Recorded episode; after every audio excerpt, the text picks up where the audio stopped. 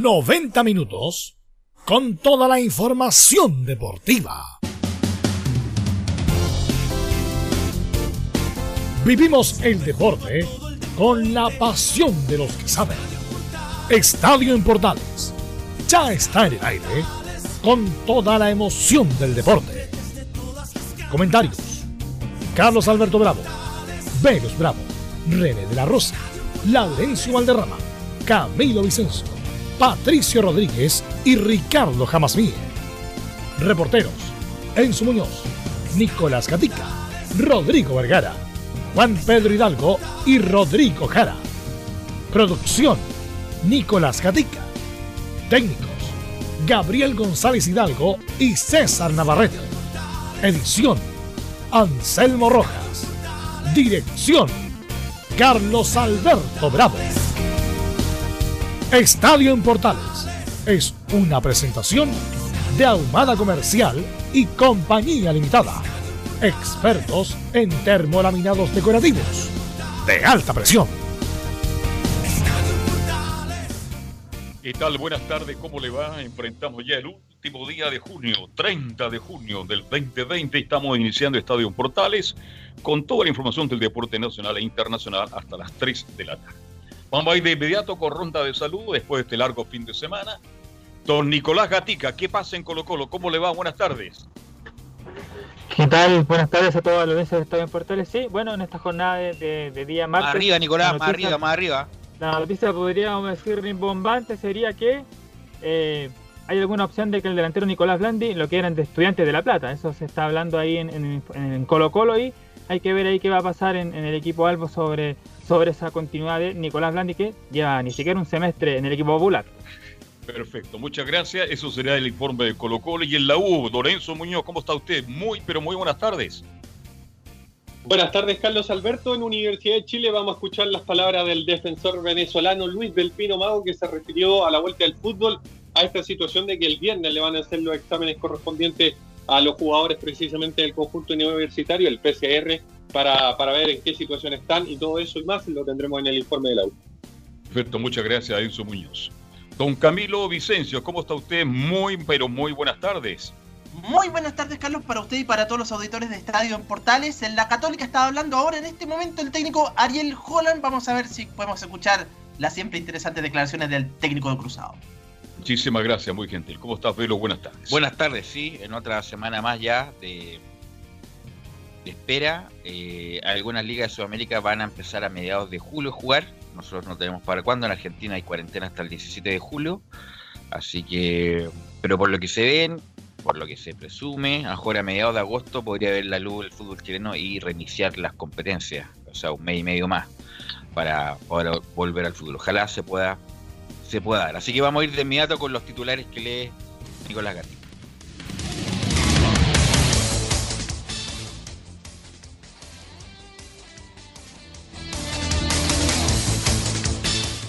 Nicolás Gatica. Ahora sí, nos vamos a Europa donde lamentablemente el Bayern Leverkusen de Aranguis no irá a la Champions League de la próxima temporada. En España, Arturo Vidal sería titular en Barcelona que recibirá al Atlético de Madrid. Siguiendo en España, el Betis y el Valencia quieren encontrar con los servicios de Manuel Pellegrini. Nos vamos a Inglaterra donde Claudio Bravo fue titular en el 7 en la Copa FA y avanzó a semifinales. En tanto, en Italia, Alexis Sánchez fue clave para remontar del Inter sobre el Parma. Algo de fútbol chileno en Unión Española, el delantero Rafael Arace no continuará el segundo semestre. Lo mismo pasa en, la Serena, donde el delantero argentino Franco Lego tampoco continuará por no renovar con el equipo papayero. Y cerramos con la épica junto a Fabián Rojas. Ahí estaban los titulares leídos con Nicolás Gatti. Sí, que quería, me dice lo de Blandia, estudiantes de La Plata, pero inmediatamente cortar eso. Porque Blandia, ¿qué acaba de decir hace una semana? Que no, que no se ve en Argentina ni en el corto ni en el mediano plazo. Por lo tanto, se noticia. ¿Y Argentina qué problemas tiene?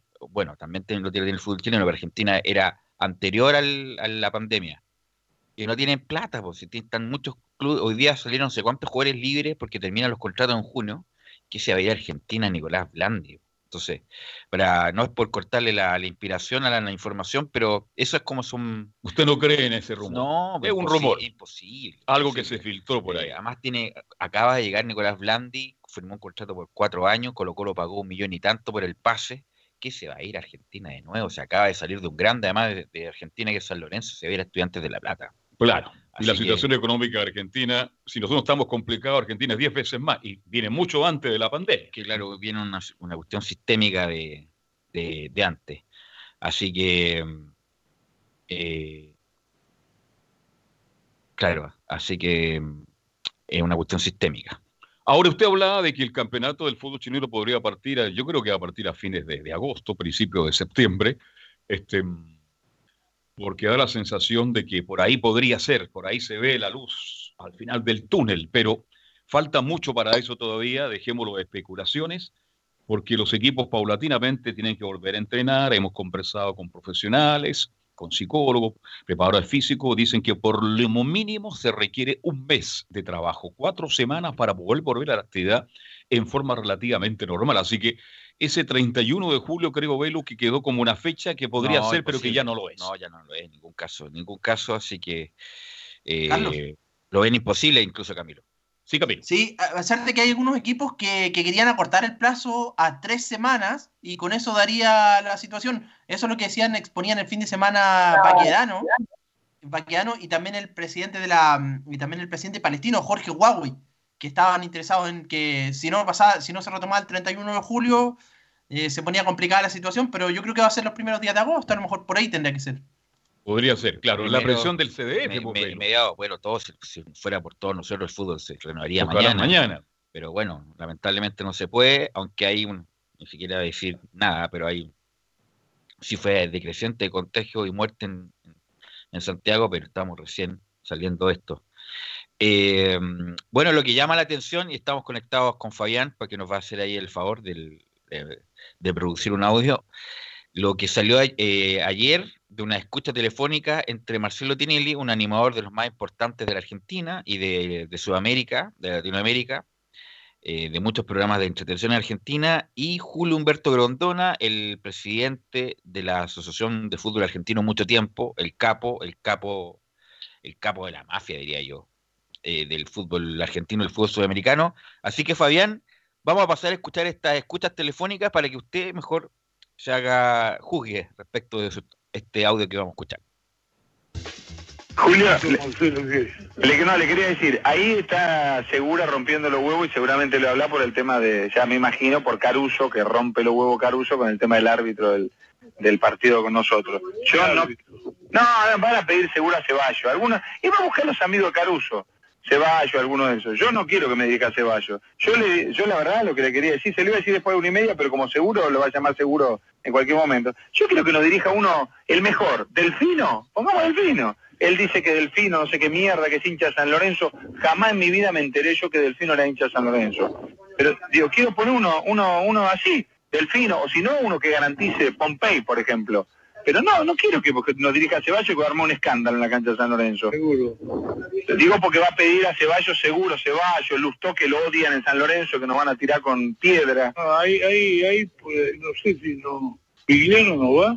Es que Vigliano nos dirigió ahora, ¿eh? Vigliano también es uno bueno para ir. Claro, ¿dirigió cuándo?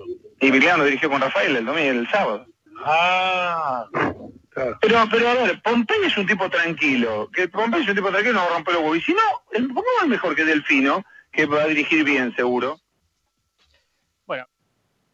Ahí estaba. Ceballos. Quiero contextualizar de qué, de qué se trata esto. Que Tinelli hace como ocho años llama a Grondona para pedir sin asco y sin pudor árbitros, que no le gustaba la designación de uno y quería la designación de otro.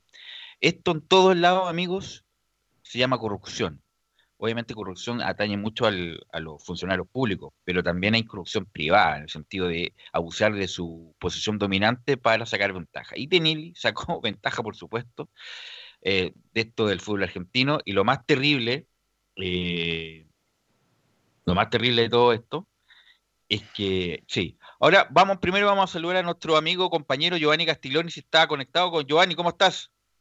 Buenas tardes, Velus, ¿cómo estás tú? Hola, ahora sí. ¿Cómo está Giovanni? Tanto tiempo. Nuestro compañero Giovanni nos va a acompañar los días martes. ¿Cómo estás, Giovanni? Giovanni Castiglione. ¿eh? Muy bien. ¿Cómo está Carlos? ¿Cómo está Velus? Muy bien, gracias. Sí, mira, quería presentar. Bueno, bueno. seguir.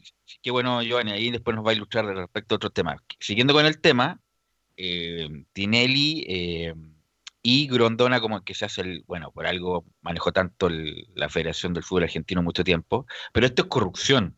Y lo que más grave me parece, Camilo, Carlos Alberto, que después viendo la televisión argentina, muchos justificaban este actuar. Era como, como todos lo hacen, no es tan grave.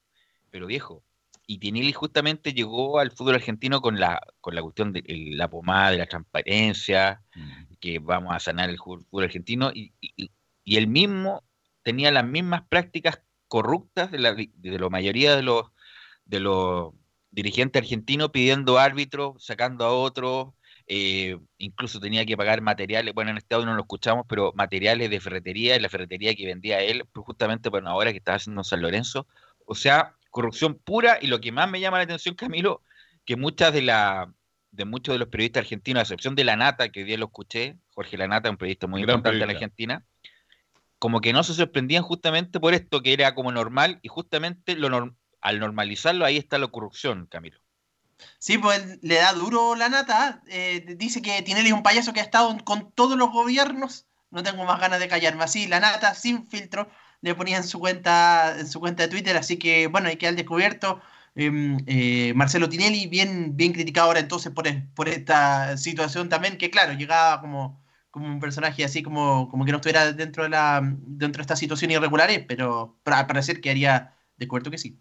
Y además, lo divertido, después Tinelli se hacía la víctima, en el sentido de, bueno, ¿y de dónde sacaron estas escuchas? Porque después se peleó a muerte con Mauricio Magri, Mauricio Tinelli. O sea, al principio eran amigos y después se pelearon a muerte, eh, como que imputándole a Magri de estas escuchas, que se filtraron estas escuchas de hace mucho tiempo entre Grondona y Tinelli, pidiendo este, este tipo de favores. A ver, eh, yo conocí a Grondona, padre, y conocí al hijo. Conozco a los Grondona. Eh, me tomé un par de café cuando trabajaba en la Argentina. Que uno al sentarse ya a los tres minutos sabe para dónde va el micro. Así que lo de Grondona a mí no me sorprende en absoluto. En absoluto. Y que los colegas argentinos, A mí no me sorprende, me sorprende lo de Tinelli. eh, es que ahí para allá voy. A mí no me sorprende en absoluto lo de los Grondona. Cuando Grondona llegó a dirigir un equipo argentino, hizo una presión terrible y soy testigo que al otro día lo echaron.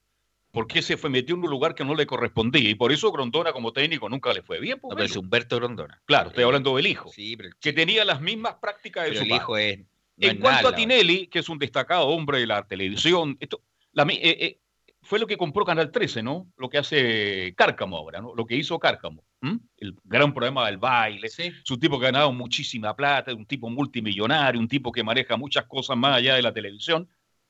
Digamos que Tinelli era un reportero de cancha, Belu. Era Sí, a ser 30 años. hace 30 años, ¿no? Porque partió en el periodismo deportivo. Es periodista deportivo. Claro, y como él tiene tanta pasión por San Lorenzo, llegó a estas prácticas ilegítimas, algo que no me sorprende de la Argentina y cayó en desgracia lamentablemente. Giovanni, ¿qué, qué te parece este tema? Bueno, tú también has visto el fútbol argentino, has conocido de esta corrupción, como que está normalizada en el fútbol argentino de esta solicitud de, de árbitro, Giovanni.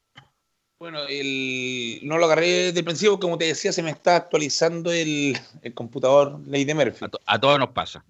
Pero sí, el, bueno, conocido el tema del fútbol argentino que decían que, bueno, se dice y por lo menos el tema donde yo me manejo dicen que desde que Grandona partió no, Argentina no gana más copas. Por lo menos Libertadores ahora se ve que sí, pero costó y el, y, y- en eso es lo que estaba escuchando atento, y lo estaba viendo bien porque para meterme bien en el tema con usted en este momento. Sí, así es. Así que es un chiste lo de la... Bueno, por lo menos hay algunos periodistas todavía que les sonroja este tipo de actuaciones. Imagínense, nosotros estamos muy quisquillosos con cualquier cosa y me parece bien que estemos muy quisquillosos. No sé, por el presidente sale a comprar vino, otra, Fue un otra escándalo. tontera y un escándalo. Claro. Entonces, imagínense si hay un audio de este tipo, no sé, un dirigente cualquiera del fútbol chino pidiendo la designación de un árbitro. Acá en Chile las, las designaciones son autónomas. Antes había un sorteo y todo lo demás y se podía Me recuerdo, se hacía los días Claro. lunes en la noche, creo, ¿no? la luna en la noche, claro. pero ahora son autónomas las designaciones y anda a reclamarle a alguien. Si para eso es justamente, tiene que ser un organismo imparcial, un tercero imparcial, donde ni siquiera tú te atrevas a acercarte al comité de designaciones de árbitro como pasa en Argentina, que la verdad la corrupción en el fútbol argentino a todo ámbito, a nivel de representante, a No nivel, solamente en el fútbol. a nivel de presidente, bueno, siempre estamos hablando de, Ya. a nivel de presidente de club, a nivel de representante, a nivel de jugadores, a nivel de sindicato de jugadores, o sea, eh, es una cuestión sistémica que lamentablemente lo tienen el arraigada, no, es no es idiosincrasia, porque hay muchos argentinos que son muy nobles y muy pro, pero el fútbol argentino en general es una corruptera permanente. Y Giovanni, una pregunta para ti. ¿Tú crees con el poder económico, político, deportivo que tiene Tinelli, le va a afectar esta situación o se va a olvidar de aquí en 48 horas? Yo creo que va a pasar muy tranquilito. No creo que le afecte mucho por, por todo lo que usted dice, por el mismo poder que él tiene. Yo no sé si Tinelli aún sigue teniendo su equipo que tuvo en, en España, donde cuando No, estaba no, en no. video match se metían a la, No, pues, a la cancha a jugar. Lo que pasa es que Tinelli ahora, Tinelli es presidente de la liga, Es- es como el, el presidente de la liga argentina, entonces imagínense, el presidente de la liga argentina sale con este tipo de audio que son antiguos y que va, entre comillas, moderar la liga argentina del futuro, entonces que queda para el resto. Y obviamente que afecta, Giovanni, en el sentido de la imagen, independiente que a lo mejor las lucas no le va a afectar, pero el tipo que viene como, entre comillas, a transparentar el fútbol argentino también tenga las mismas prácticas es un contrasentido. Bueno, sí, ya tiene toda la razón. No Sí. estaba bien, bien informado en lo que, lo que estaba diciendo de Tinelli. O sea, el tema no, va a tener, va, va- va a quedar, va, va a costar que pase. O sea, obviamente, sobre todo como ahora, que no hay muchas cosas que hacer en, en- por, el, por el tema de vida, que están todos encerrados. La, la gente lo que busca, por lo menos son las noticias que por lo menos vayan trascendiendo y vayan sonando fuerte en, el, en este tema. Y acá hay un tema, aparte deportivo, hay un tema político de trasfondo con Tinelli, yo creo que... Claro, Bastante grande. tema- sí, hay un tema político que después tiene le pega acá a palo a Macri después de la, del gobierno que hizo, que fue como ni Ahora ni viene, limonada. la, ahora viene la evolución. claro, ahí viene la evolución justamente. Es como la se la tenían guardada Tinelli y, y- y extrañamente le sacaron estos filtros, esta- estas, estas escuchas telefónicas. Bueno, así que eh, es un tema que está en desarrollo y lo más probable, como, como decía el mismo Grondona, todo pasa, ese era su gran dicho, todo pasa, incluso había nombres de programas que se decían todo pasa, y Grondona estuvo no sé cuántos años en la, en la AFA, eh, ganando millones de dólares, y, y seguía atendiendo en su ferretería, en su ferretería donde está cerca el club Arsenal, Sí. en, no me acuerdo cómo, cómo es el barrio ese de donde está Arsenal. El ¿No es Sarandí? ese. ¿No? Sarandí, toda la Sarandí. razón, Camilo, claro. Sarandí. Y atendía en su, en su, Ferretería. en su ferretería, en su oficina, cualquier cosa, y ahí iba la gente a comprarle muchas cosas a, y pasarle muchas cosas a Julio Grondona. Pero bueno, Bueno, era para limpiado de cara, nomás porque en el fondo trabajaba. era lavado activo. lavado, no, definitivamente. Era lavado, obviamente. Para, Mira lo que hizo la, en la Conmebol, Grondona, se hizo dueño de la Conmebol. De Era- un día para otro y se adueñó y sacó también, sacó a Nicolás Leo, se le hizo la... la- Imagínate, Grondona versus Leos. ¿Cuál de los no, dos? pero eran amigos, ¿Ah? eso, eran amigos. No, pero al final Velo hubo un enfrentamiento porque lo quería sacar y lo sacó. Si no, Grondona tenía una historia, pero bueno, llegó a ser vi- vicepresidente de FIFA. Y a lo mejor si fuera seguido vivo, a lo mejor sería el presidente del día, mi estimado. No, ya no, ya. Pero por- eso digo que fue tan vivo, fue muy vivo hasta para morirse Grondona. Se murió antes justamente del famoso FIFA Gate. Eh, bueno, para cambiar de tema, eh, hemos recordado mucho, Giovanni, en este periodo, la, obviamente como no hay material contingente, las actuaciones de Chile en el Mundial, en el Mundial del 62, del 66, del 74, bueno, de todos los mundiales que ha participado Chile.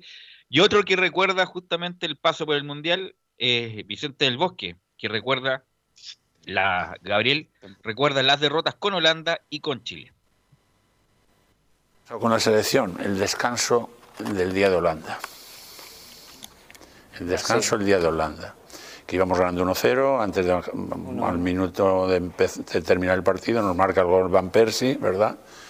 Y con el 1-1 llegamos al vestuario y yo noté como si fuéramos Perdiendo, perdiendo 3-0. como una derrota, que habíamos ya nos que no teníamos nada que hacer. Al fin y al cabo era empezar un campeonato con un empate, pues no era una, Sí, un sí, mal partido. No, no, lo recuerdo, lo recuerdo así fue como que ese el gol. peor momento, oye. Luego es verdad que ya más duro Chile, que luego nos dejaba sin, sin posibilidades de nada, pero fíjate, entre esos días desde Chile a Australia, ¿no? Sí, fueron tres días muy malos y muy buenos. Fíjate, muy buenos porque eh, cuando se pierde es cuando se ve la... eh, yo tomé decisiones seguramente equivocadas, y, en fin, pero que salimos un equipo que jugó, que jugó hasta el último minuto del Campeonato del Mundo, como debe de ser, contra Australia, que era el peor momento de los que habíamos pasado. ¿Qué recuerdo tiene ese partido, Giovanni? Ese extraordinario partido que juega Chile con España y lo elimina al campeón mundial vigente. Ese fue el, el, el 2-1, no, 2-0, ¿no? 3-0. 2-0, sí. 2-0. 2-0. Gol de Vargas. Gol de Vargas y Arangui. El, en ese momento yo me acuerdo yo que marcando ocupado, yo pensé que España iba, iba, iba a pasar por arriba de Chile. Por lo que, obviamente, con antecedentes, no por, no, no por lo que se dio en la cancha. Por los antecedentes de que campeones del mundo. Pero no, Chile ahí creo que planteó, ese es el recuerdo que tengo, un recuerdo de felicidad, de ver un Chile que, como ya, ya se decía, que iba para adelante, que no respetaba a nadie de, de la gente que se le parara al frente. Y un grato recuerdo, me acuerdo, había, bueno, acá en Chile por lo menos, la embarrada. Y Nosotros, parece que estábamos nosotros en el. parece que eso estaba pensando, estábamos en pues. el bar, estábamos en. Estábamos en el bar porque hicimos toda la campaña, En hicimos ese programas la previa, en previos. ese momento la Claro. previa, ¿no? ¿Usted hacía lo avanzado después? No, no Pero era de acá, pues había ya. una persona, sí. No, era, era, Ah, era no, la era previa. la previa, es la previa, tienes toda la razón. Era la previa. Di capo. Da capo. La da previa, capo. Ahora, sí. antes, pero en esa época era la previa, hacíamos programas, la previa del partido y bueno, Chile Y después el gana. post partido, cuando fuimos campeones de América, hicimos un post partido como. Si nos acordamos el otro día, el otro día cuando revisamos el, el campeonato de la, la Centenario, también recordábamos esos, esos, esos, esos momentos que pasamos en, recuerdo, varios invitados que nos acompañaron allá. Y, Grande invitado por Giovanni Castiglione, de lo mejor, de lo mejor, y tuvo mucha audiencia ese programa y lo pasamos inquisito. Te pregunto. Castiglione, ¿es para ti el Chile-España el- uno de los mejores partidos de esta generación dorada? de esta generación dorada, es que creo que tuvieron varios partidos muy, muy, muy, muy buenos. La, y la misma Copa Confederaciones, la, la semifinal me gusta también que cuando se empata y se va a penales con cuando bueno, creo que Bravo tapa los tres penales y le sacó el lo que esperaba Cristiano que siempre espera el último penal para poder sacarse Cerrar. la camiseta, celebrar. Pero hay muchos partidos que me gustan de esta selección. También el, el que se le golea a México cuando los mexicanos ya no, los relatores mexicanos no sabían qué decir ya en la radio y en la tele. Sí. Hay, varios. Esta selección nunca dejó de sorprender. Bueno, tenía altibajos que también, bueno, en el último, la última vez que íbamos fuera del Mundial, por los mismos altibajos que tuvimos de local, no subimos cerrar lo, lo que el ¿Cómo nombre se estaba cerrado. Lo que, que le ¿Cómo pasó se farrió Chile llegar a un tercer mundial consecutivo Giovanni Castiglione? Y los jugadores lo saben, ¿ah? Se lo farrieron el- él. y creo que era el momento, el momento preciso, con la experiencia necesaria, con la edad justa para poder haber llegado, creo que más arriba. Yo le tenía fe a ese mundial a Chile, el que, que ju- justo uno le tiene fe cuando queda afuera, es como, como si uno lo, lo dijera así como para burlarse, pero en verdad yo tenía mucha fe. Se venía con la Copa, con las dos Copa América y quedar fuera después del, mu- a- del mundial a, última hora, bueno, no a última hora, se, queda fuera yo creo que en toda la campaña, con puntos que se fueron perdiendo sin que uno se diera cuenta por la misma confianza que había en el mismo grupo de la selección, creo yo. Sí, era el gran momento por la edad, era el gran momento. Bueno, los jugadores les- pa- pasarán algunos años más y se van a decir, sí, fuimos responsables en forma directa porque de verdad no cumplimos con las expectativas y ellos se lo van a, ya se los farrearon. No ¿Qué estaba cerraron cuando había que cerrar. Claro, exacto, exacto. Acuérdate que Chile jugó muy mal algunos partidos con rivales, con todo respeto lo digo, en ese momento que eran mucho más débiles. Entonces, bueno, tal vez a veces la seguridad esos, ¿no? de los chilenos nos lleva a cometer muchos errores, pues Giovanni. Sí, bueno, también la soberbia también es bueno. También pueden haber pecado de soberbia pensando que con, el, con tener la mochila cargada con dos Copas de América ya están listos en el Mundial, cosa que, bueno, está claro que no es así. Bien, Porque estamos con Giovanni Castillo. Me ¿Y habría encantado verla. Sí. Yo este tiempo Sí. estaba, estaba encerrado, pero bueno, viendo mucho desde que volvió la liga alemana, que fue la que primero me dio una satisfacción vuelta después de todo esto. Pero qué fome que es la liga alemana, Giovanni, qué fome. Velo, que es. velo, pero después de, después de tres meses ver un partido en vivo, No, sí, sí, pero justamente. sea de Azerbaiyán, lo veo. compadre. No, no, pero, pero justamente que, mira, con público y todo, pero por eso uno antes uno de los 80 seguía la liga alemana, pero qué fome que es la liga alemana, viejo. Eh, independiente que los estadios son maravillosos, hay grandes jugadores, pero qué fome que es en cuanto a... Por ejemplo, prefiero ver la liga italiana, que Ah, es más, pero- es más Oye, entretenida. entretenida, más entretenida. Eh, ¿Qué decir la de liga española? Pero algo tiene la liga alemana que como que no, no prende, no prende. Bueno, la- yo creo que la parte número uno es que, bueno, hay un equipo que es campeón cuatro años, ya van ocho años seguidos. Ocho entonces años. También es algo que tampoco también le quita mucho atractivo. Lo mismo que pasa con la liga francesa en este momento, donde el Paris Saint Germain tiene un, un Así es. sobre sobre el resto. Un equipo dominador, sí. Pero era ver Estamos- fútbol, era ver fútbol. eh, Claro. era- bueno, yo desde chico en verdad la veía cuando la acá la transmitía, creo que el canal 5 en ese momento. ¿no? Televisión, televisión. No, ah, no, sí, tenías, tenías razón. UCB. Ve televisión, lo daba una vez a la semana. Los días Claro, viernes en la noche. Los días martes, los días martes, los martes en la noche. ¿Martes en la noche? Sí. Bueno, si escuchamos a, a Vicente del Bosque, vamos a escuchar a Iniesta, además que pues, justamente estamos en una etapa de revisionismo. Eh, y vamos a escuchar a Gabriel a Iniesta, que también reafirma lo que dijo recién Vicente del Bosque. Sí, fue una sensación rara, realmente, porque, pues bueno, incluso contra Chile, pues si ganábamos, seguíamos teniendo sí, opciones claro. y la sensación era, ¿no? De que en ese descanso o en ese primer partido habíamos quedado abatidos. Así que ahí estaba lo de Iniesta, que fue muy importante para Chile porque Chile le, gan- le ganó un Está del bosque ahora, está retirado No, está en España, parece que está eh, en los medios de comunicación. Ya. Eh, no está Vicente del Bosque. Y para terminar este- Sí, sí, Camilo. Ah, bueno, no sé si estarán eh, en audio, pero también habla otro bien interesante respecto al partido del 2010 de España con, con Chile, donde pedía de, mm, donde les llamaba la atención que Marcelo Bielsa pidiera que no atacaran a la selección chilena. Eso como que Claro. me llamó la, llamó la atención. Claro, ese fue el 2010, estamos recordando el 2010. 2014, claro, el 2010, claro, Bielsa como para asegurarse porque no quería vivir nuevamente el trauma que era eliminado en primera ronda cuando pasó con Argentina. Eh, y bueno, lo dice ya los jugadores de Chile y de España que Bielsa dice no- que, que no ataquen más, eh, que se pongan de mitad de cancha hacia atrás y aguantar los minutos porque en el otro partido estaba Suiza y Honduras y, no, y Suiza no le podía ganar a Honduras, increíble. Nosotros nos olvidamos de eso, que a pesar de que estábamos con seis puntos, igual la sufrimos para clasificar y Bielsa y su y su staff le decía a los jugadores que se retrasaron un poco, que así hicieron circular la pelota, los españoles tampoco de- de- dejaron de atacar y por eso les llamó la atención justamente lo que le indicó eh, Bielsa a, los jugadores chilenos. Y el seleccionador actual es Reinaldo Rueda, sabemos todo, y también habla, que ha hablado por todos lados, menos por los medios chilenos, y a escuchar una de Reinaldo Rueda respecto de que nos tocó heredar un grupo con gran cultura. Por fortuna ahora nos ha tocado heredar un grupo con una gran cultura futbolística, con una gran cultura de entrenamiento, con conceptos muy estabilizados desde hace varios años y que progresivamente se han ido involucrando los otros jóvenes, ¿no? que, que han venido también en procesos de selecciones nacionales anteriores también con una gran formación eh, y creo que, que esto es muy positivo y por eso pues, eh, es una gran distinción para nosotros como cuerpo técnico eh, el haber asumido esta responsabilidad de, de, la selección nacional de Chile con todas sus, con todas sus eh, bondades y, y, lo que significa la, la actualidad de esta selección eh, y más en el momento en que, que hace dos años que, que asumimos este proyecto.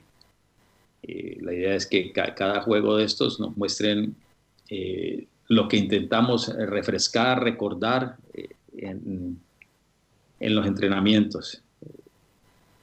Y como ustedes pueden observar, que, que hacemos mucho énfasis en, en, todo lo que son las diferentes combinaciones ofensivas, todas las progresiones ofensivas en busca de la finalización, que es quizás lo más difícil en el fútbol. Ahí está Renaldo Rueda y a la vuelta de la pausa le van a preguntar a Giovanni Castiglioni, nuestro, nuestro invitado de claro, se sería bueno que se fuera Rueda independiente de las circunstancias actuales. Y también le va a preguntar respecto a su opinión del famoso problema del sindicato de jugadores, que te, algo de información nos va a comentar. Pero todo eso, Gabriel, a la vuelta de la pausa. Radio Portales le indica la hora. 14 horas, 2 minutos.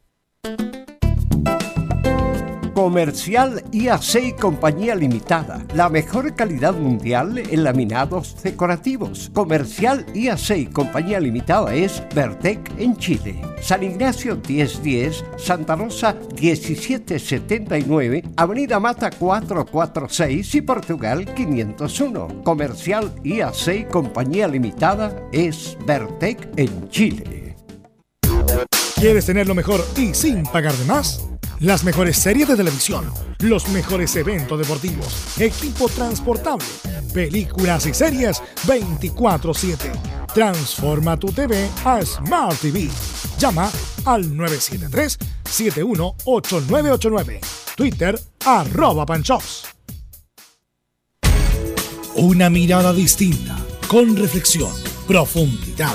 La encuentras en www.opine.cl ya lo sabes, www.opine.cl.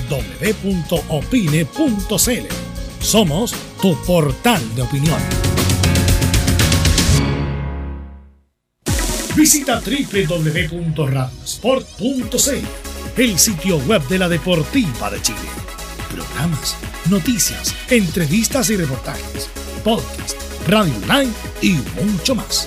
Todo lo que pasa en todos los deportes lo encuentras en www.radiosport.cl. La Deportiva de Chile en Internet.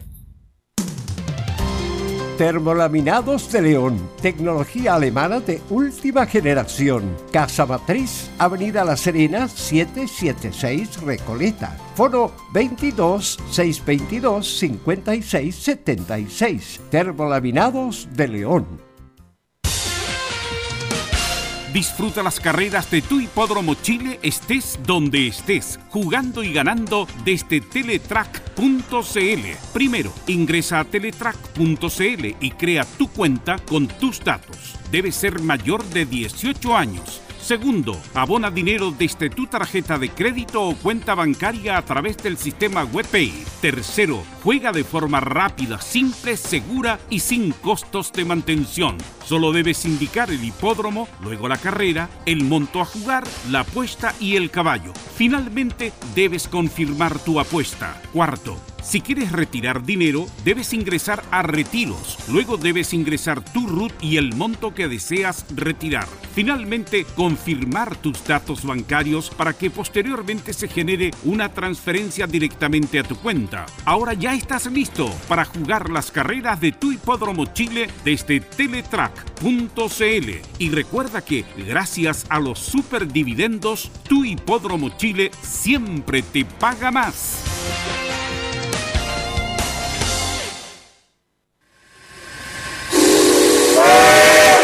No se pierda todos los días a medianoche, lunes a domingo en Radio Portales, el tren del recuerdo. Conduce Salvador Fernández. Solo canciones inolvidables de su época. Contáctese con Salvador Fernández al foro 22 319 7959.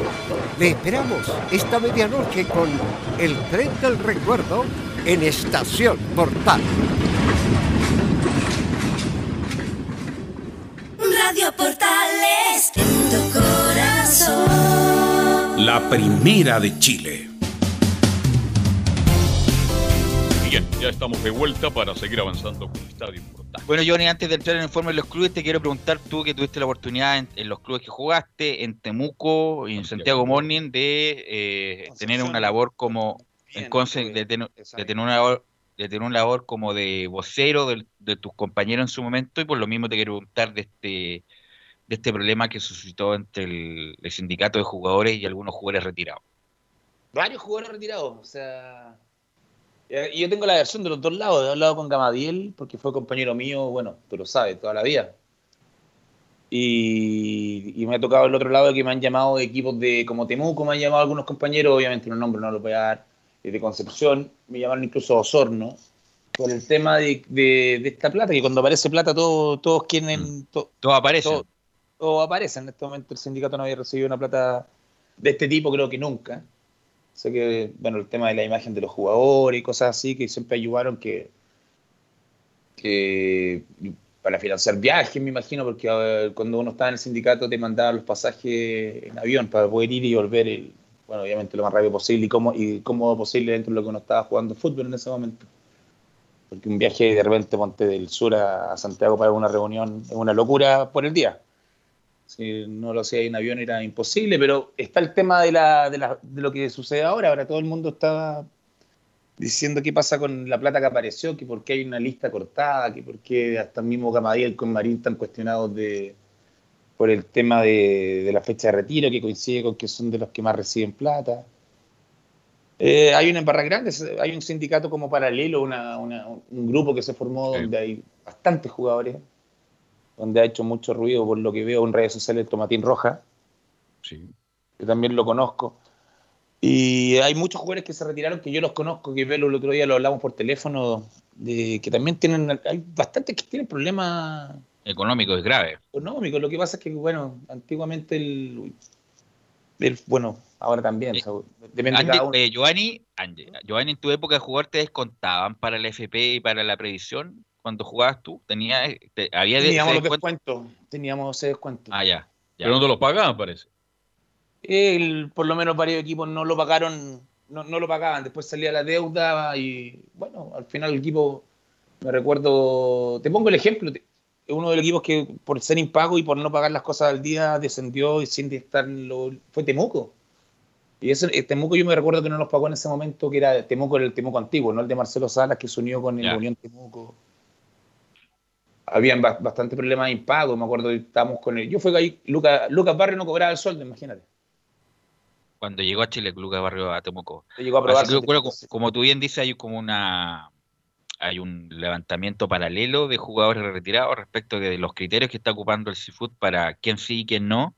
Y como lo comentamos, Giovanni, estéticamente se ve feo, se vio feo que los primeros, o no Sí. los primeros, pero los que estuvieran cobrando fuera tan- justamente el presidente y el secretario, Marín y Gamadiel. Marini Gamadiel, bueno, también critican a David Pizarro porque también lo cobró en Italia, pero ese es un seguro que Pizarro lo gana en Italia, que es distinto a lo que se hace en Chile. Claro, él cotizó para ser, para ser seguro. Lo que pasa es que en, Italia tú firmas un contrato de ELU y lo firmas por 11 meses, sí o sí, aunque el campeonato dure 6. Más tú jugaste en Italia también, pues Giovanni. Estuve allá entrenando, el contrato al final no lo pude firmar cuando estuve, pero esto lo tengo bien informado. Eh, tú, tú firmas el contrato en Italia y automáticamente el club te paga, o no automáticamente, eh, todo junto, pero le paga un, el club te da 13 sueldos al año. Ya. te da un sueldo que es de las vacaciones, el doceavo, y el sueldo 13 va para, va para la NFP, o sea, en este caso la Federación Italiana, Ya. va para allá, queda guardado para el momento de tu retiro. Es un sueldo anual durante Perfecto. tu estadía en Italia, y después de dos años de retirado tú lo puedes cobrar. Por lo mismo que pasa que jugadores vuelven y... Pero eso es un sueldo, ponte, David Pizarro lo cobró, pero David Pizarro, desde que llegó Inés, le fueron descontando, o sea, no descontando, el terceavo mes de cada, de cada año se queda guardado y ellos lo cobran cuando se retiran. Entonces, no es, no es que esa plata le corresponda a todos, le corresponde al que jugó en Italia. Sí, muy interesante lo que nos está indicando Giovanni de Eh, es lindo porque el, el equipo, o sea, para el jugador pasa a ser lindo porque acá cuando, eh, cuando la el equipo queda eliminado, ponte en- sobre todo en este, que también estoy bien informado en la tercera, bueno, ¿sabes por qué? Por lo del tema de Arturo Fernández Vial. Hay muchos equipos que contratan por cinco meses y tú quedas eliminado y inmediatamente te finiquitan.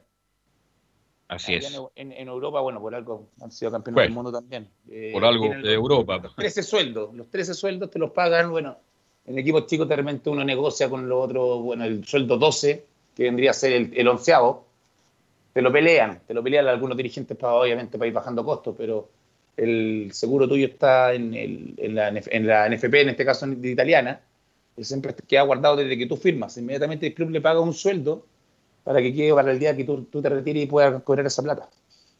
Ok, eh, vamos acá, a acá está Sí, complicado por el tema de lo que yo te decía, el tema de, lo, de Gamadiel, el tema de que se formó algo, algo, algo en contra del sindicato por el tema de las platas, y por qué hasta tal fecha se corta. Tengo, eh, tengo compañeros que conocidos que por qué está, y por qué lo cortan ahí, pues si Gamadiel hizo supuestamente, y a mí no Es me consta. tema, es el tema Gamadiel- del- del- dicen que la hizo la campaña diciendo que cortaba el 2005. A mí no me consta, yo no estaba en ese momento cuando Gamadiel hizo la ¿Me campaña. escucha, Giovanni, ¿me escuchas, cierto? ¿Me escuchas bien? Sí, te escucho perfecto. Ah, ya, ya perfecto. Eh, si no Entonces, esas son los- todas las contras que tiene en este momento que, que obviamente cuando hay plata todos quieren plata. Hay mucha gente que está complicada porque dedicó su vida al fútbol y, Y está- y dejó, está y muy dejó el resto de las cosas de lado. Entonces, entonces, por eso está el problema y creo que este problema viene para grande porque, bueno, el plantel de Francia 98 es el que está, está bien parado en contra del sindicato actual por todo lo que, lo, lo que ha sucedido. Porque siguen manteniendo que todos los beneficios que ellos dieron para el sindicato es para todos los futuristas y exfuturistas, no solamente para los que se están retirando tal fecha. Entonces ahí hay- creo que vamos- viene para grande, para larga la, la negociación. Ok, vamos a ir ahora al informe de Colo Colo con Nicolás Gatti. Gracias, Giovanni. Pues continuamos con Giovanni Castiglione y nos acompaña hasta las 14.30 horas nuestro compañero. No va a seguir en la hípica Castiglione, que es un No, experto en no creo que se sepa de hípica, yo tampoco. Eh, vamos a ir con Nicolás Gatica. No, no, no, no me manejo en la, en la. Nicali- Nicolás Gatica. Sí, bueno, no, cortito lo, lo de Colo Colo, como dijimos, para cerrar el tema de Nicolás Blandi, claro, que re- recordar y, y también un poco hacer eco de las palabras que dijo Vilo al comienzo, claro, solamente a modo de trascendido esta opción de que Blandi se pueda ir a Estudiantes de Plata, de hecho fue de un, de un periodista argentino que vamos a leer su, su Twitter, se llama Leonel Vasilevsky, él fue el que dijo esto, aseguró lo siguiente, hace tiempo Estudiantes viene negociando con un delantero de peso, el mismo tiene nombre y apellido y es Nicolás Blandi, con actualidad en Colo Colo de Chile, el jugador, según este periodista, no sabemos, pero según este periodista dice que el jugador tenía el deseo de volver a Argentina tras algunos conflictos salariales en el país trasandino, vale decir en, en Colo Colo, pero también, también como lo dijimos en la primera media hora, claro, el mismo Blandi confirmó hace algunos días que, claro, no está en sus planes cercanos volver al fútbol argentino, así que ahí se se descarta de plano, pero el trascendido era de este periodista. Ok, bien. ¿Algo más?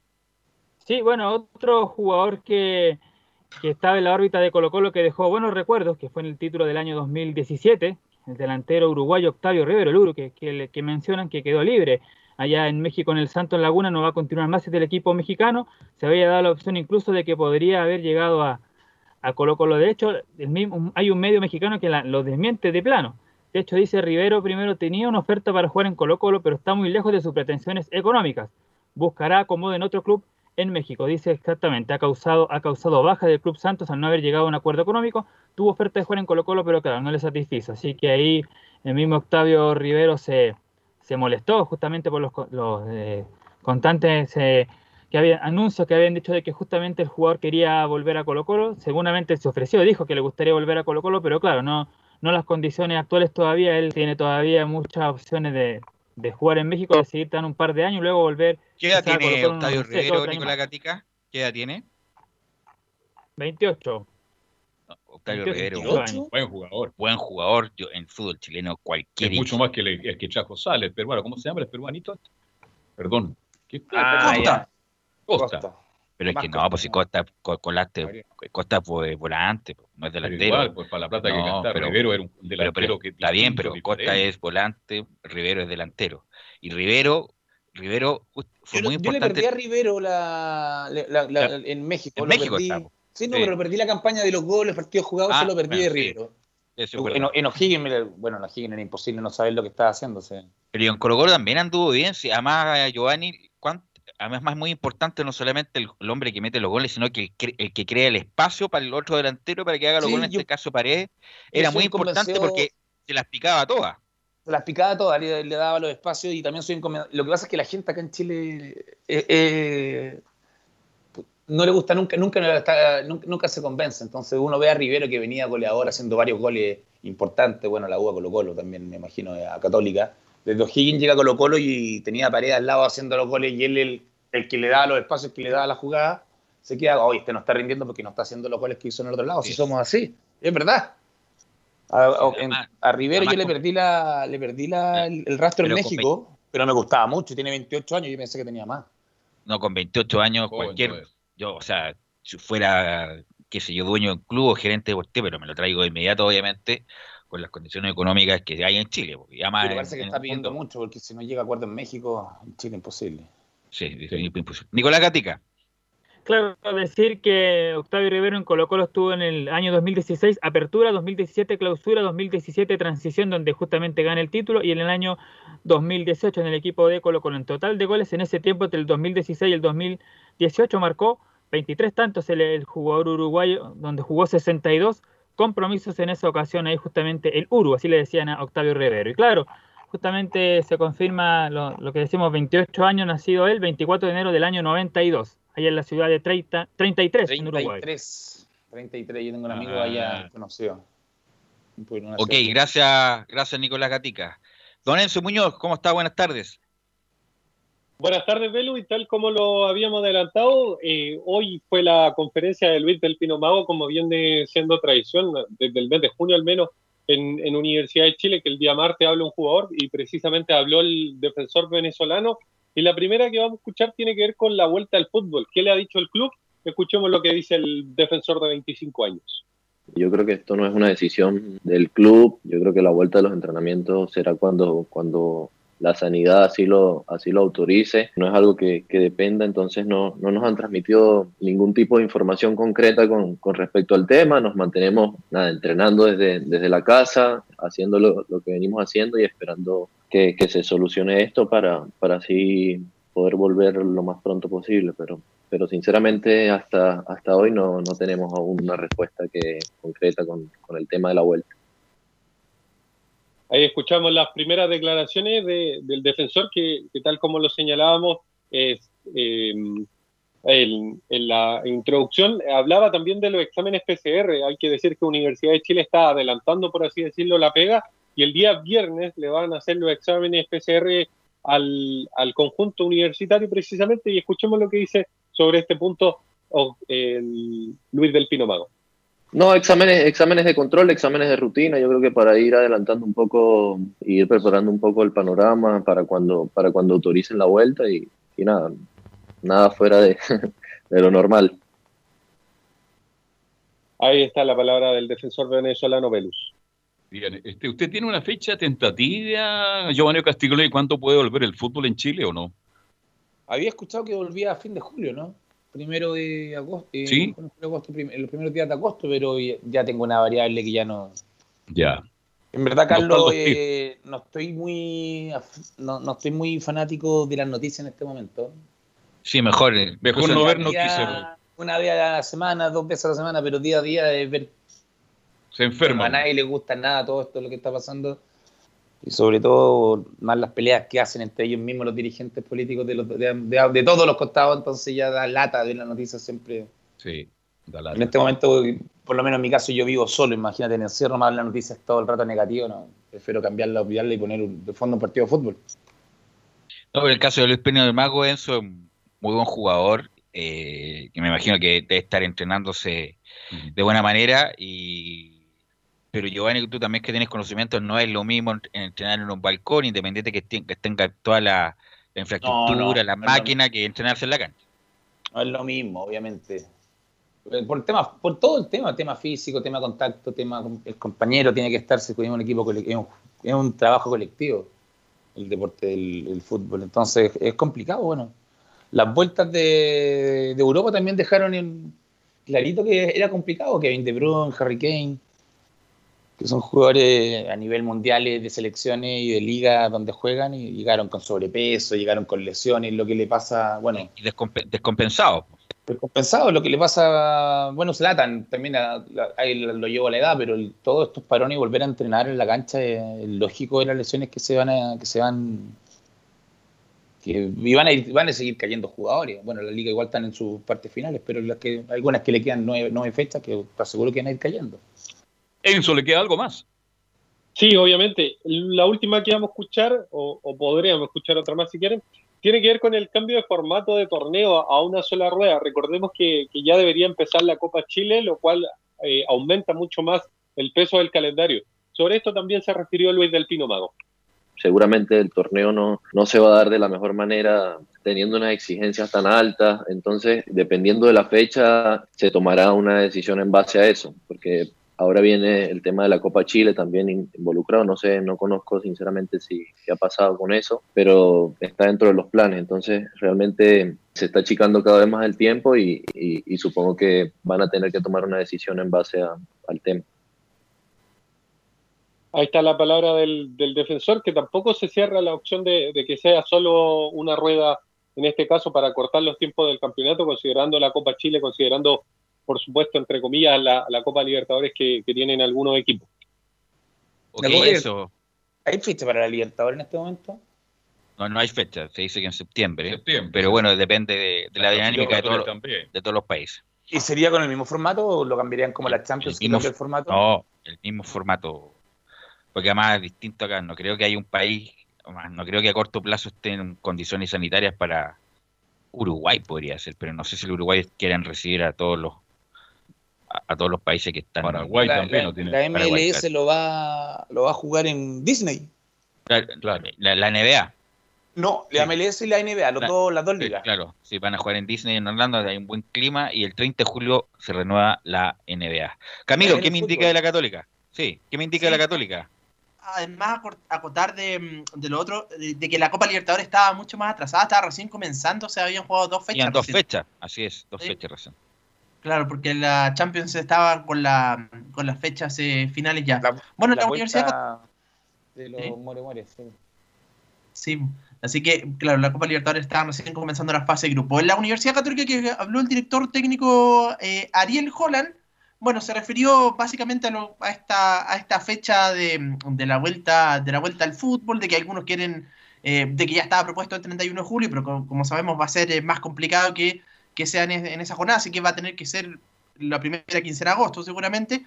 Y dice que ahí dentro del club tenemos dos preocupaciones. La primera es que nadie se contagie y la segunda es que el tiempo entre la vuelta a los entrenamientos y la competencia sea el máximo posible. Dice, no somos ciclistas ni atletas, le pegamos a la, pelota y los patrones de movimiento se ven afectados. Así que por ahí también, bueno, pero él dice obviamente que están eh, alineados con lo que diga la, autoridad sa- sanitaria para lo que sea eh, ya para comenzar a, a entrenar, pero acá se dilataría un poco lo, lo que planteaban algunos clubes, como les decía, lo de Unión Española y Palestino, que proponían acortar el tiempo a tres semanas de entrenamiento. Eso es poco para, para lo que se pretende que mm, eh, para lo que pretenden los, los equipos en realidad, que son por lo menos cuatro semanas.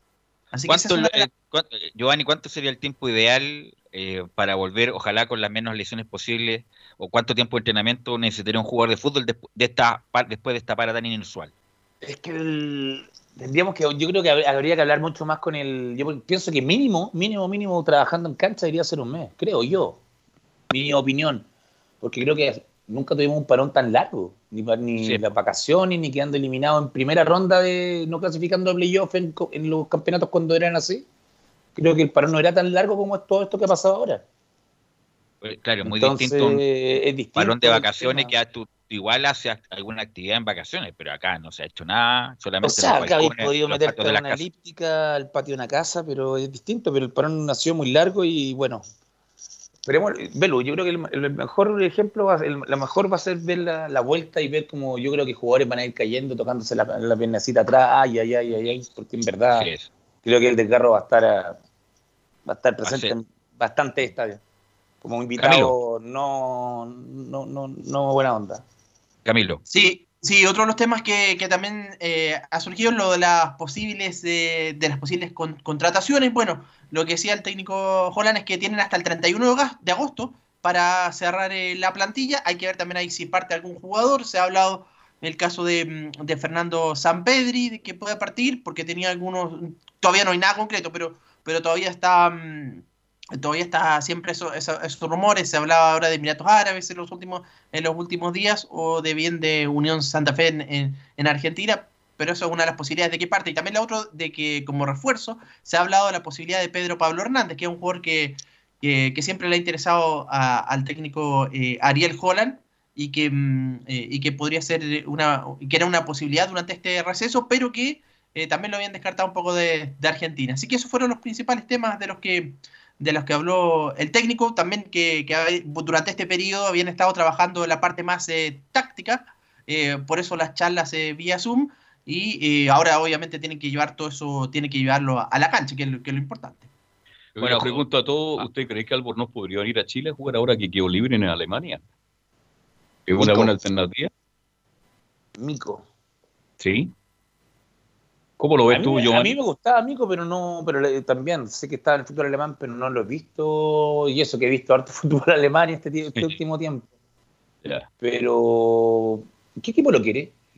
No, no, te pregunto yo que es una buena opción traerlo Sí, a Chile. que tendría juegue- cabida, pero no creo que él. No, es que cabía, yo creo, yo creo que cualquier jugador que esté en Italia, que esté en Europa y, y por lo menos alterne titular, creo que obviamente va a llegar con un paso, un- una marcha de más acá en Chile en este momento.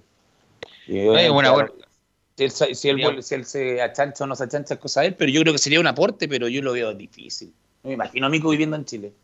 Sí, sería sin conocerlo, sería sin conocerlo, sería buenísimo como aporte que ojalá empiecen a volver los jugadores de los bicampeones de América, empiecen a volver a sus clubes, sería una maravilla de poder dar una peleita en el plano internacional, porque en este momento creo que estamos años luz de los, de los países y equipos vecinos de, de Chile en este momento en Libertadores.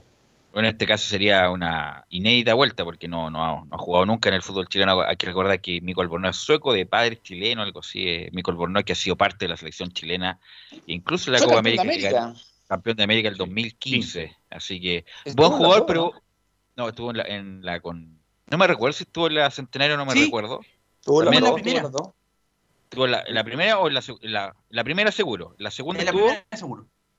Me parece que no. Yo creo que está. A ver. A ver si me agrega, ahí me, me- Nicolás Gatica, nuestro productor, no, Nos ayuda. No, nos ayuda si estuvo en la segunda. No me recuerdo. no la primera sí, porque vi, vi la imagen Sí, el no, domingo sí, pasado. 2015 estuvo acá. Eh, pero sería bueno verlo, tener una experiencia en el fútbol chileno. Es un buen jugador, pero como que nunca me, me terminó por convencer, porque era como defensa un poquito, lateral un poquito, Era, era derecho un poco, de zurdo un poco. Zurdo un poquito. Todo un poquito. Todo un poquito, Mico Albornoz. 50 y Y 50. justamente como eh, no tenemos mucho lateral izquierdo, a excepción de Boseyur y Mena, que claro. podían alternar, lo, lo llamaron. Te quiero agradecer, Giovanni, estos minutos, así que te dejo comprometido para el próximo martes para que nos siga acompañando.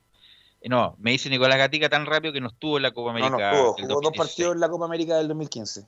Claro, Perfecto. así, solamente el 2015. Bien, Gatito. Así que te agradecer, Giovanni, nos encontramos el próximo martes nuevamente en una edición de Estado en Portales. ¿ah? Gracias por, Perfecto. por la saludos a participación. todos, saludos Carlos, saludos a Nico, a todo, a, to- a todo el equipo que está allá, obviamente, en este momento. Y, no y juntos, quédese, pero y trabajando quédese en casa. ¿ah? Sí, sí, Carlos. eh, eh, llevo bastante tiempo acá en casa, ya vuelto un poquito no se- loco. No se descargue con el gato. Ya. No, no, Velo, El también. perro bueno, tiene- ahí no tiene culpa el perro. No tiene Vamos a hablar por interno. Ok, gracias, gracias Giovanni. saludos a todos, que estén muy bien. Gracias muchachos, gracias Camilo, gracias Nicolás, gracias Enzo. Vamos a la pausa y volvemos con todo el bloque de la épica en la voz de Fabián Rojas. Radio Portales le indica la hora. 14 horas 29 minutos. Termolaminados de León, tecnología alemana de última generación. Casa Matriz, Avenida La Serena, 776 Recoleta. Foro 22 622 56 76. Termolaminados de León. ¿Quieres tener lo mejor y sin pagar de más? Las mejores series de televisión, los mejores eventos deportivos, equipo transportable, películas y series 24/7. Transforma tu TV a Smart TV. Llama al 973-718989. Twitter arroba panchops. La radio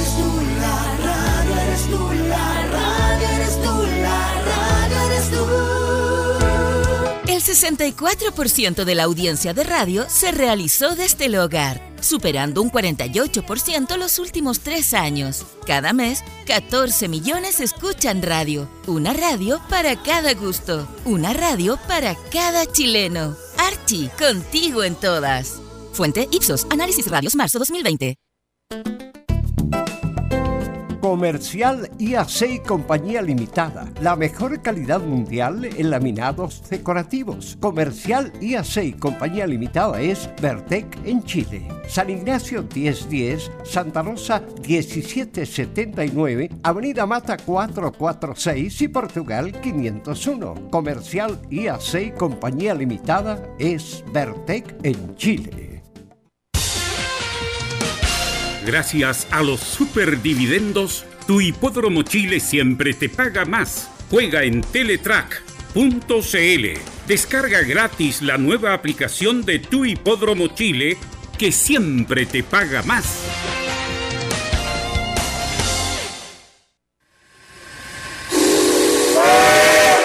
No se pierda todos los días a medianoche, lunes a domingo en Radio Portales, el tren del recuerdo.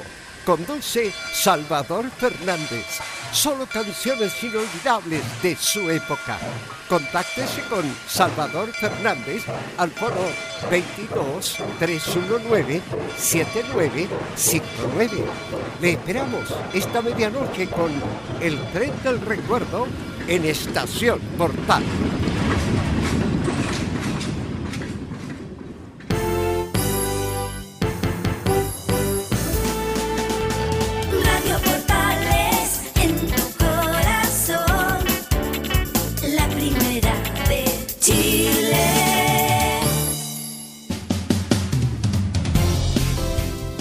Bien, continuamos con Estadio Portal y los metemos ya en el mundo de la hípica con don Fabián Rojas. ¿Cómo está Fabián? Muy, pero muy buenas tardes. ¿Cómo estuvo el fin de semana?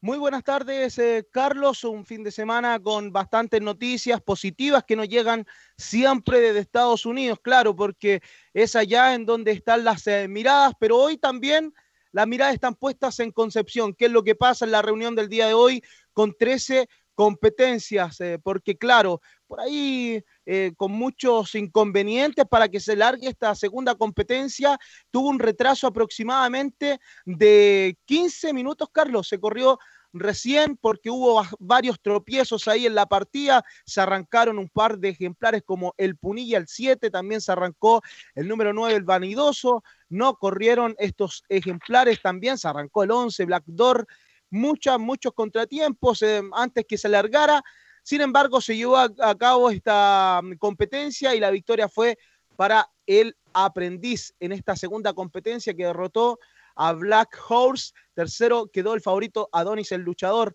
en esta eh, segunda carrera. Y en la primera ya habíamos visto el triunfo de Soccer Player, el ejemplar número 14 en cuanto a la información que se está llevando a cabo en vivo y en directo en la reunión del día de hoy en el hipódromo de Medio Camino Concepción. Pero eso no es todo, Carlos, porque nos llegó una noticia fresquita desde eh, Estados Unidos, más es bien el día- hipódromo hay- de golf.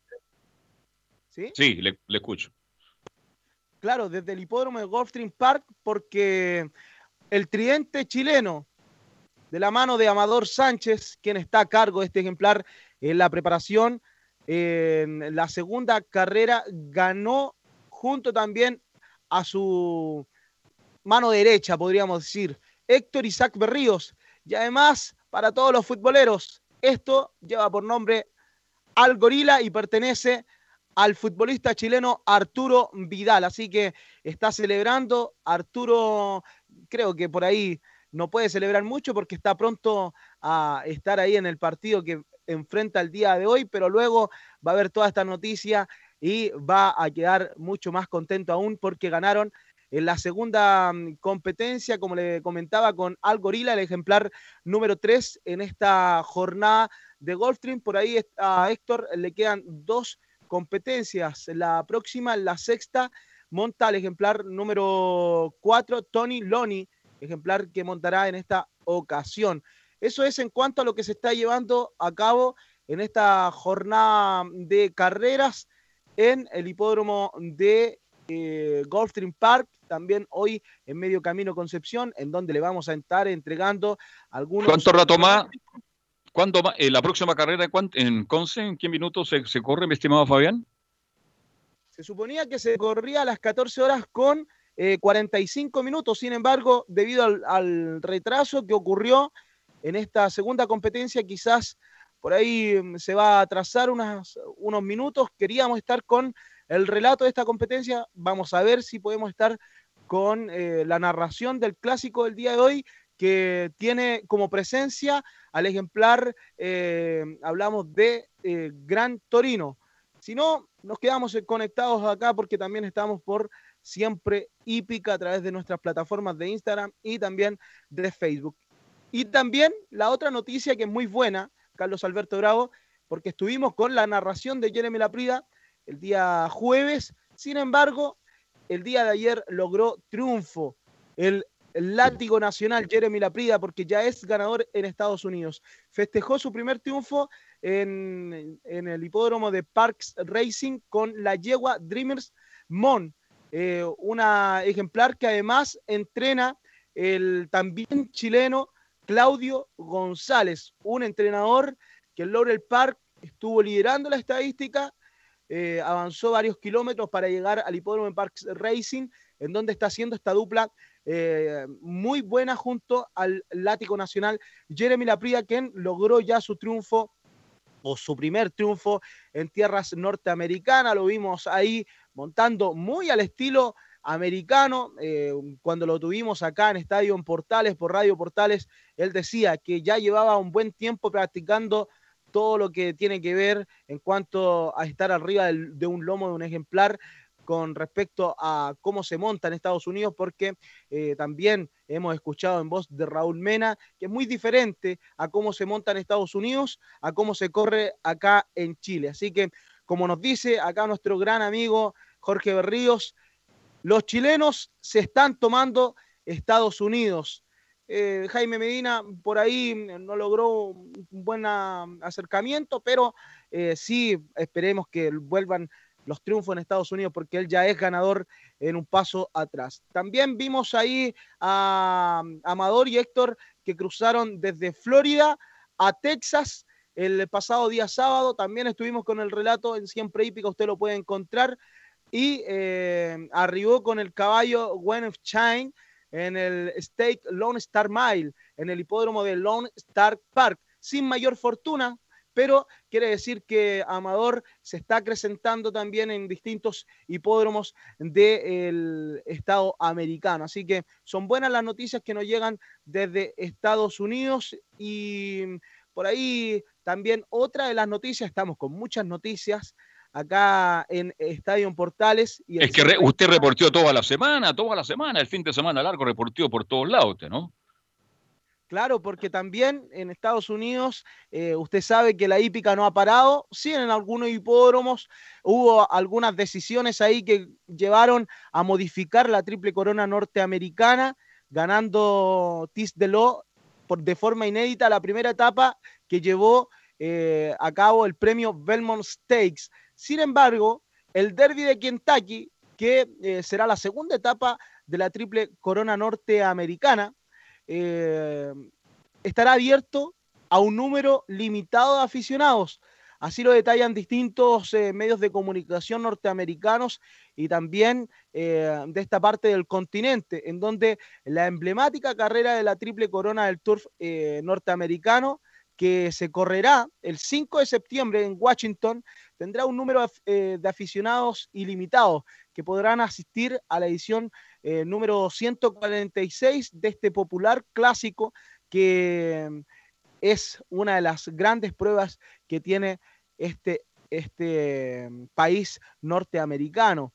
Claro, porque además es eh, Tis de Lo, un ejemplar que tiene colores del recordado Fanny Side, es por eso que eh, los ojos están puestos en Estados Unidos. Así que eh, por ahí hay unos protocolos que se deben cumplir para que en este hipódromo en eh, Kentucky se pueda llevar a cabo con público el derby de Kentucky que ocupará la segunda etapa de la triple corona norteamericana. Así que esas son las noticias que eh, están dando vuelta en el mundo porque claro, aún el fútbol está sin público, pero la hípica en Estados Unidos, como pudimos ver eh, la señal del día sábado en el clásico Lone Stark Mile, eh, con público alrededor del paseo de presentación con distanciamiento social, usando mascarillas. También hemos visto en la fotografía a los distintos profesionales usando y eh, actuando ante todos los protocolos que conlleva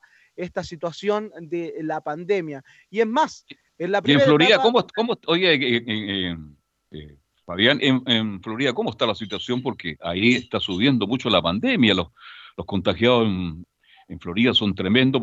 También está con público, pero tomando distanciamiento, tomando todas las rigurosidades que entrega la autoridad sanitaria. No, en Florida aún no se ha eh, determinado el ingreso de público a algunos hipódromos como del Gulfstream. Sin embargo, se está trabajando en aquello. Eh, recordar que por ahí se está trabajando en paralelo en Estados Unidos con todo esto de la pandemia. El fútbol ya volvió en Estados Unidos, así que la hípica, que nunca estuvo parada, eh, le contamos que eh, tendrá público eh, en la próxima. Porque en Miami, en Miami las, las playas han sido cerradas, mi estimado. Por eso le pregunto. Voy mucho más allá de la hípica del fútbol. Las playas fueron cerradas el fin de semana y tengo entendido que se va a mantener cerradas las playas de Miami.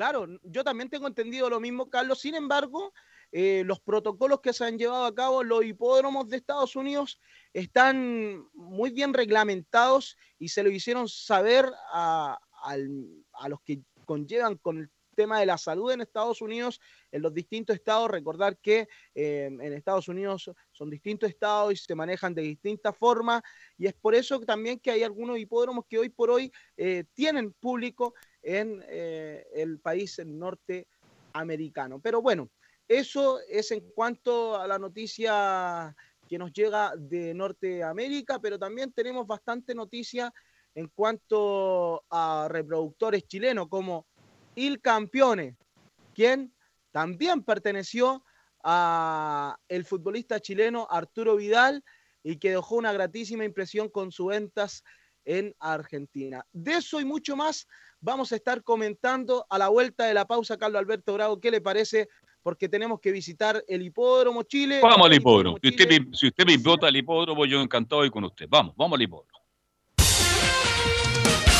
Gracias a los superdividendos, tu hipódromo Chile siempre te paga más. Juega en Teletrack.cl.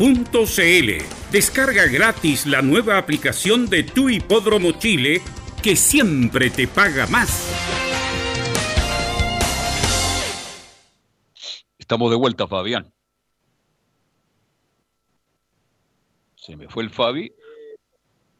Está preparando el micrófono. ¿Hay, hay, hay alternativas? Bueno, ¿hay movimiento en Concepción? Porque para relatar la última, la, la próxima carrera o todavía no.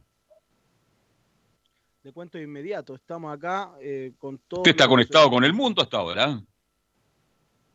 Sí, estamos acá en el computador, estamos con la señal en vivo que nos eh, llega desde Concepción, también con la información que teníamos para mencionarles, eh, eh, pero le cuento que en Concepción hay bastante retraso, 25 minutos aproximadamente, incluso acá en, en el, en el- la edición que nos está llegando dicen que faltan solamente dos minutos, pero eso es lo que vamos a esperar y lo que... Eso es lo que dice la pantalla. ¿Mm? Claro. Porque le cuento, mire, de inmediato, Gran Torino, el número uno, está pagando un peso con 20 centavos, ya están saliendo a la pista. Yo creo que vamos a alcanzar a estar con el relato para De que no se separe.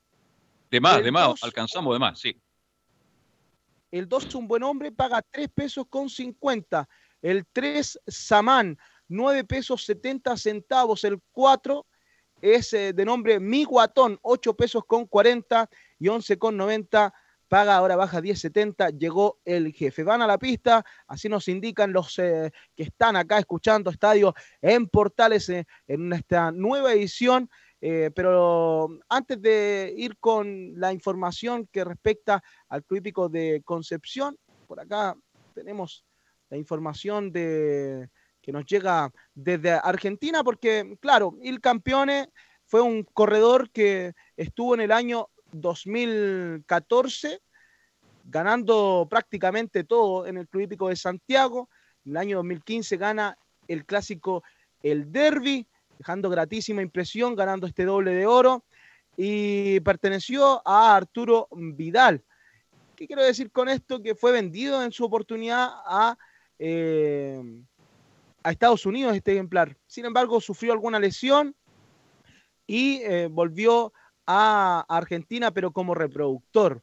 Y eh, tuvo gratísima, gratísima impresión todo lo que fueron las ventas de los hijos de Il Campione. Así que eh, podemos ver en los próximos años, o más bien el próximo año quizás, a un futuro hijo de Il Campione, así como hemos visto grandes exponentes, hijos de grandes eh, ejemplares de que han corrido en Estados Unidos, como el caso de Scott Daddy, ahora los hijos de Berrazano.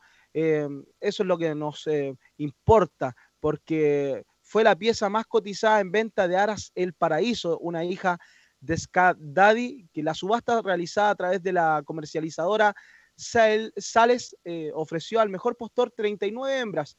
de las cuales nueva- nueve eran descendientes del ejemplar que en su momento fue nombrado por todos los medios de comunicación debido a que fue un ejemplar que eh, pertenecía al futbolista Arturo Vidal, cuyos primeros descendientes se han vendido esta temporada. Eh, claro, acá también le cuento que recepción similar en el mercado tuvieron las nueve hembras de dos años que participaron de la gran venta de potrancas eh, de Aras El Paraíso. Esto es en Argentina. Así que. Oiga, oiga, aquí Fabián me... es- eh, Fabián, ¿me escucha, no? Sí, dígame. No, y acá me mandan un WhatsApp y dice, sería lindo que narrara una carrera con los siguientes caballos, dicen algunos auditores. Eh, Tony Loni, Vanidoso, este, Gatini, Gran Torino, Miguatón, ¿m? llegó el jefe y Careguantes. ¿Le gustaría ra- narrar esa carrera? Es que los tendría que tener anotados, No, Carlos. no, no, no, no, es, eh, están escribiendo, ¿usted sabe por qué? Pues se lo, se lo cuento nomás como una anécdota. ¿ah? Tony Loni, Gatini, por ahí, pero ¿qué le parece mejor si, si le narro Vamos. en vivo y en directo? La Vamos, vamos, vamos, vamos. Es que todavía falta, Carlos, así que Ya.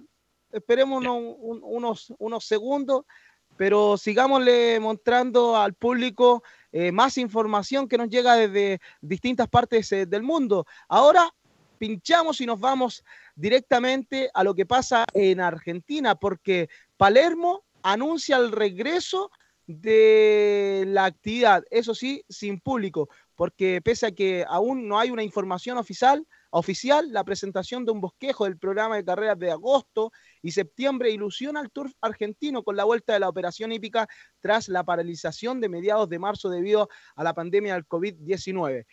Acá, hace pocos días, estuvimos conversando con el jefe de prensa del hipódromo de San Isidro y nos decía que estaba muy compleja la situación, pero por ahí que claro, en agosto asomaba una fecha como de reanudación para que vuelva la actividad. Y acá nos están confirmando toda esta información a través de elturf.com, porque el tour más importante de la región, Argentina, el eje de la crianza sudamericana con más de 6.000 nacimientos, por ahí, eh, claro, en cuanto a nacimientos en Argentina son muchísimos, pero en cuanto a competencias, creo que estamos un pelín por arriba sin querer desmerecer a lo que sucede en Argentina. Creo que la crianza en Chile ha, ha crecido considerablemente en los últimos años con la inversión importante que han hecho los distintos aras. Eso sí, la crianza que obtienen en Argentina es por años, manteniendo la línea sanguínea de, las hembras, de las yeguas madres. Así que eso es bien importante de considerar y es por eso que ir campeones con sus hijos quizás sea un buen, un buen panorama para los próximos años. Entonces, en Palermo ya asoma como un indicio para que vuelva la actividad en el país hermano. En los próximos días también volvería la actividad en Monterrico, esto es en Perú. Perú. Así que la hípica americana está pero sonando fuerte. Los medios de comunicación, Carlos Alberto. Usted se va a transformar entonces en un relator internacional, porque si ya está la hípica normal en Estados Unidos, vuelve en Argentina, vuelve a Torrico en Perú, lugar que conocí cuando estuve muchas veces en Perú, este, usted se transforma en un relator internacional. Y lo de Concepción lo dejamos si, si nos sobra el tiempo, ¿no? No, nosotros tenemos que respetar también a todos los hipódromos de, nuestro país y acá siempre vamos a estar, somos un servidor más nomás para todos los eh, trabajos que necesiten, siempre vamos a estar, pero también no hay que pasar a llegar a los que están consolidados por muchísimo tiempo, como es el caso también en Concepción de Quique Venegas, hoy por hoy Emanuel Aguilar, en Santiago Fabián Martínez, Mauricio Olivares, Fernando Poblete, Julián Bernal, también en Valparaíso Sporting con Claudio Bernal, Claudio Olivares, hermano de...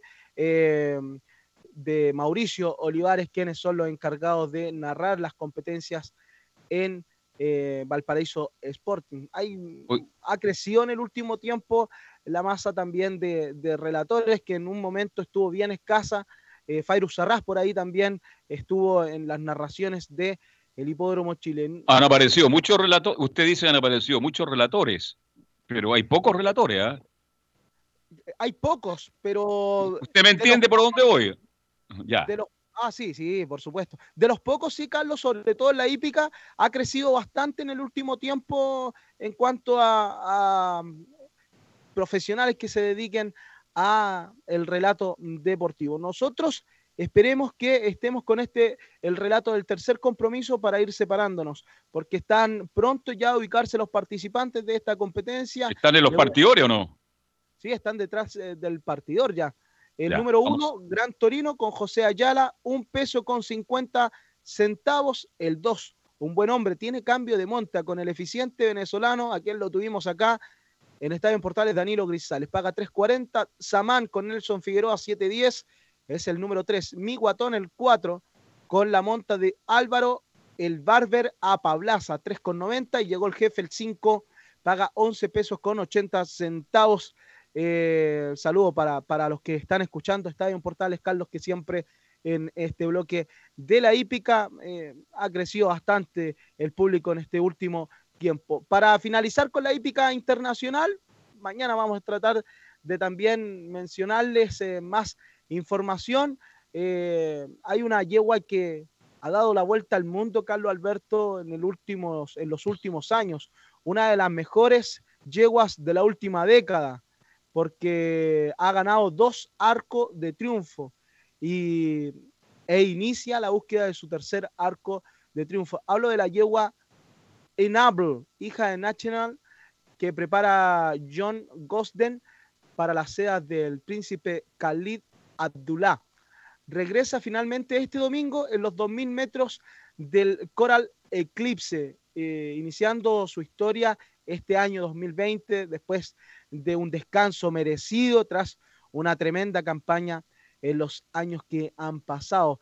Ha ganado cerca de 27 grupos 1 está ejemplar, de ellos ganó bastantes consecutivos, así que hay que tenerla en consideración qué es lo que realizará este día domingo. Estaremos con toda esa información siempre hípica y el día lunes también en Estadio en Portales. Eh, aún no ingresan los participantes de esta eh, competencia, se nos va a ir el tiempo al parecer, pero eh, lo que le puedo eh, mencionar es que a través de Siempre Hípica lo vamos a estar narrando este encuentro, Carlos Alberto. Y si no, y si no alcanzamos mañana, usted sabe, ah, la tecnología permite, mañana repetimos la carrera a través de Estadio Portales, ¿le parece? Favorita la, en esta carrera, me dijo, el número Favorito el número uno, Gran Torino, ejemplar eh, de Ercira Alarcón, que ha ganado 12 o 11, 12 triunfos en 13 salidas en Concepción. Linda historia, porque acá en Santiago, un ejemplar que no, no salía del partidor, le mejoraron esa maña y allá en Concepción eh, ha ganado. ¿Están ubicándose los participantes eh, ya de esta competencia? Aún no, nos hicieron el amague, ese famoso amague. Mm. Ahora sí va a ingresar el número 5. No sé si hay tiempo para ir con el relato, Ah, aproximadamente. ah, habría que preguntarle a nuestro ingeniero Gabriel González si me, me- me manda un sonido, ¿ah? si tenemos tiempo o si no, lo dejamos para mañana, lamentablemente. Usted ¿te me dice nomás, Carlos, y nos, nos quedamos acá conectados con Siempre Hípica nomás. Eh, no sé, ahí Gabriel nos puede responder si tenemos tiempo. Dos minutos me dice, alcanzamos justamente con el Ya. relato, nos vamos. Dos minutos, ya, perfecto. Ya le respondí. Vamos entonces eh, con el Vamos. relato completamente en vivo, el clásico del día de hoy en Concepción. Se viene el relato de la tercera competencia por Estadio Portales, siempre hípica y nuestras señales. Señoras y señores, está en participación Gran Torino, el favorito. El 2, un buen hombre, Samán, Miguatón, y largaron el clásico en Concepción. Por el centro, Samán en el primer lugar, segundo, Miguatón. Tercero llegó el jefe, cuarto, un buen hombre, último, Gran Torino por los palos. Samán pasó al primer lugar, aumentó su ventaja medio cuerpo en cuerpo. Segundo, Miguatón, tercero, un buen hombre, cuarto, llegó el jefe en el quinto, agrupado también viene por los palos el favorito, Gran Torino. Cuando comienzan a girar la primera curva y el 3 Samán mantiene tres cuartos de cuerpo sobre un buen hombre. En el tercero por los palos se ubica Gran Torino. En el cuarto, Miguatón. En el último viene el ejemplar. Llegó el jefe. Samán, cuerpo y medio. Segundo, Gran Torino. Tercero, un buen hombre. Cuarto, Miguatón. En el último llegó el jefe. Comienzan a girar los competidores del clásico. La última curva. Y por los palos el favorito Gran Torino pasó al primer lugar con Pescuezo. Segundo Samán, en el tercero un buen hombre, a tres cuerpos, cuarto a dos cuerpos, girando la última curva ya van a entrar a tierra derecha amigo Atón en el último a siete cuerpos llegó el jefe. Quedan 300 metros de carrera y Gran Torino aumenta su ventaja cuerpo y medio. Segundo Samán, este no se entrega por el centro de la pista. En el tercero Miguatón, en el cuarto viene un buen hombre, último lejos llegó el jefe. Van a enfrentar los últimos 100 metros fácil en el primer lugar Gran Torino con dos cuerpos y medio. Segundo Samán, tercero Miguatón, en el cuarto un buen hombre, último metro. Van a llegar y gana Gran Torino por tres cuartos de cuerpo. Segundo Samán, el tercero Miguatón, cuarto un buen hombre, último llegó el jefe y así finalizamos con la edición de Estadio Portales ganando Gran Torino el favorito un peso con 50 el clásico de Concepción. Mañana lo comentamos. Gracias, Gabriel González Hidalgo en el sonido. Mañana 13 horas con 30 minutos comienza Estadio Portales. Chao, gracias. Hasta mañana. Fueron 90 minutos con toda la información deportiva. Vivimos el deporte.